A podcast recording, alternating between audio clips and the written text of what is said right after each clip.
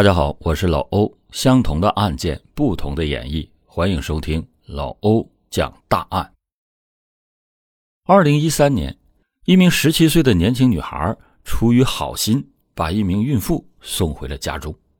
谁知道来到孕妇家中以后，她却惨遭算计，最终更是落得了一个抛尸荒野的结局。分明是一片好心，为什么她的结局如此的悲哀呢？难道好人真的不偿命吗？欢迎您继续收听老欧讲大案。二零一三年七月二十四日的下午，华南县人民医院的实习护士胡一轩因事外出。当时她不过才十七岁，还是个涉世未深的小姑娘，因此在看到一名孕妇痛苦的倒在地上时，她想都没想就扑上前去。把他给小心的搀扶起来。被扶起来之后，这名孕妇先是向胡一轩道了谢，随后又说自己肚子疼的难受，希望胡一轩能够送自己回家。一方面是对于自身职业道德的坚守，一方面也是担心孕妇出事胡一轩没有多想，就答应了孕妇的请求。把孕妇送回家以后。胡一轩还给朋友发了一条微信，告诉他说自己送一名孕妇阿姨回家，到他家了。谁知道，这竟然是他给世界留下的最后一条讯息。在这之后，胡一轩就彻底的失踪了。尽管已经开始工作，但一向乖巧听话的胡一轩，从不会做出让父母担心的事情来。女儿。彻夜未归之后，胡父胡母马上就发觉了不对劲儿。第二天一早，他们先是来到警察局报警，随后又发动广大的亲朋好友，在不大的县城内到处寻找胡一轩。幸运的是，由于当时全国各地都已经普及了监控系统，从文林街林业大院附近的监控中，警方找到了胡一轩与一名孕妇。共同离开的身影。顺着这一条线索，他们很快就锁定了这名叫做谭贝贝的孕妇，并且顺势将其抓捕。坐在审讯室里，也许是觉得自己已经逃不过一劫了，谭贝贝没有多反抗，就把自己的犯罪事实全盘托出。据他所说，他之所以会对无辜的胡一轩下手，完全是为了自己丈夫。白云江。二零一二年八月份，谭贝贝与白云江结婚，并且在一年后怀孕。这本来是一件非常令人高兴的事儿。可就在谭贝贝怀孕后没多久，白云江从同事那里得知到了当初在恋爱的时候，谭贝贝曾经脚踏多条船的事情。得知到此事以后，白云江无比的愤怒。时常借着小事殴打、责骂妻子。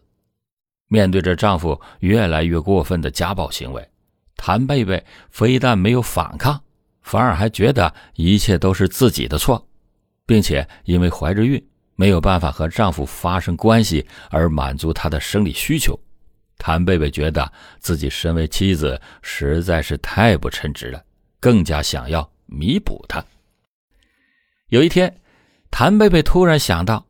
如果自己给丈夫找来年轻漂亮的女孩供他发泄，那他是不是就会原谅自己？毕竟哪个男人不好色？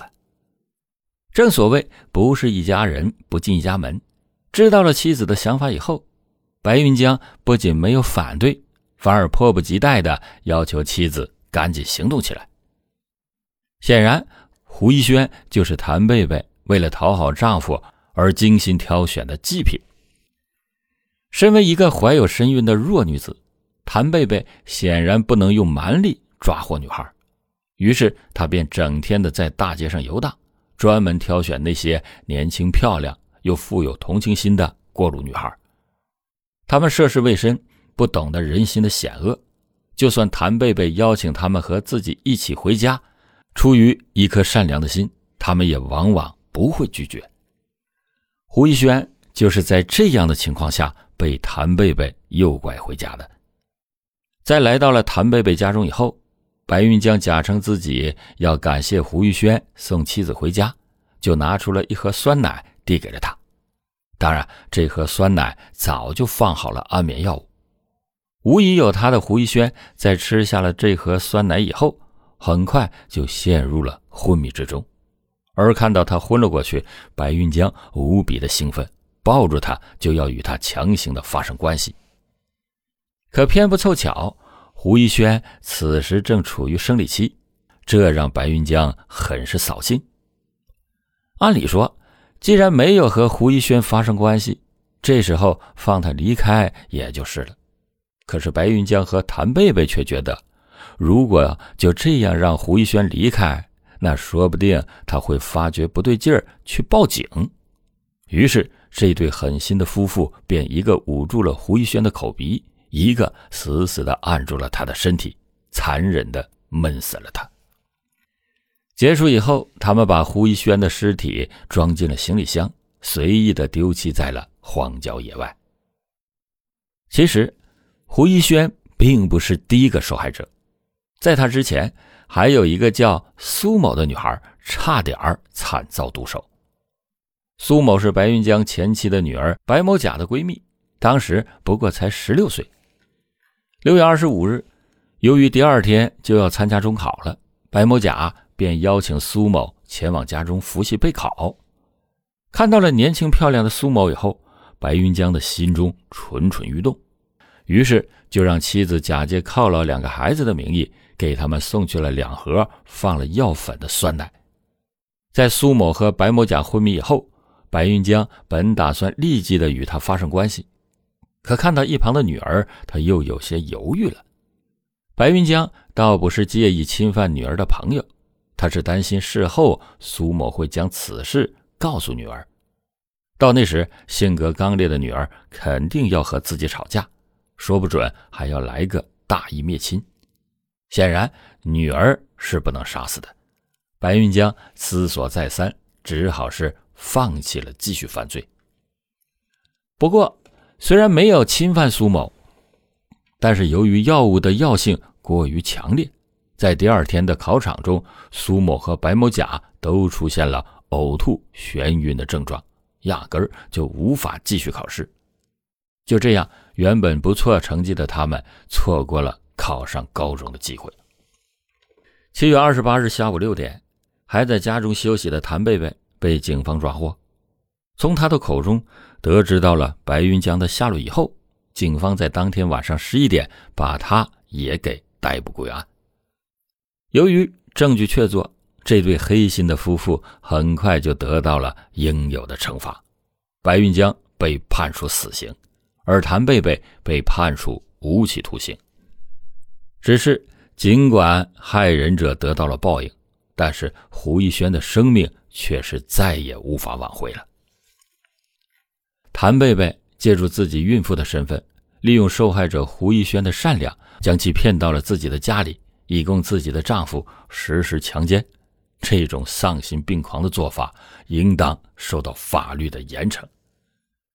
对于谭贝贝的犯罪行为，有人认为应当以强奸罪对其依法惩处，也有人认为妇女不能成为强奸罪的犯罪主体，因此不能以强奸罪追究谭贝贝的法律责任，因此应当以拐骗妇女罪对其依法惩处。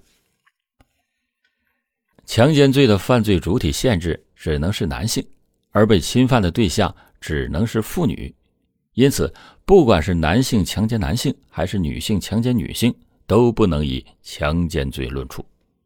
只有男性违背妇女意愿，强行与其发生性关系的行为，才能以强奸罪依法论处。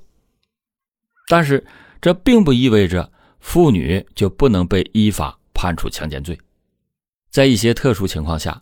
即便是妇女，也可以被依法判处强奸罪。这种特殊情况通常是共同犯罪的行为，因为共同犯罪中包含了教唆犯、实行犯以及帮助犯。如果妇女对犯罪分子实施强奸的行为有着唆使、帮助的行为，那么依然能够以强奸罪的罪名来依法判处该妇女。就比如。王好看的丈夫出轨了自己的闺蜜张漂亮。王好看在得知以后，就想要自己的闺蜜张漂亮好看，因此教唆雇佣了赵某对张漂亮实施了强奸。在这个例子中，王好看有着教唆他人实施强奸的行为，对于教唆犯，应当据其教唆的犯罪行为，应当依据其所教唆的犯罪行为，对其进行依法惩处。因此，以强奸罪对王好看依法判处。而在今天的这起案件中，谭贝贝通过诱骗胡一轩为自己丈夫实施强奸提供帮助的行为，构成强奸罪的帮助犯，因此同样应当以强奸罪追究谭贝贝的刑事责任。不少人都好奇，因为胡一轩当时处于生理期。因此，谭贝贝的丈夫白云江没有成功的实施强奸，这是否还应当追究其强奸行为的法律责任呢？虽然白云江的强奸行为并没有完全实施，但是强奸罪是行为犯，也就是只要犯罪分子实施了刑法所规定的不允许实施的犯罪行为，不管其有没有达成自己最终的目的，都应当认定为犯罪的既遂。也就是说，白云江在谭贝贝将胡一轩骗到家中，使用非法手段，致使胡一轩处于不知反抗、无法抗拒的状态中时，就已经触犯了强奸罪。因此，尽管白云江没有达成自己的目的，也应当以强奸罪对其依法论处。最终，白云江因为担心胡一轩在醒来以后进行报警，从而暴露自己的犯罪行为。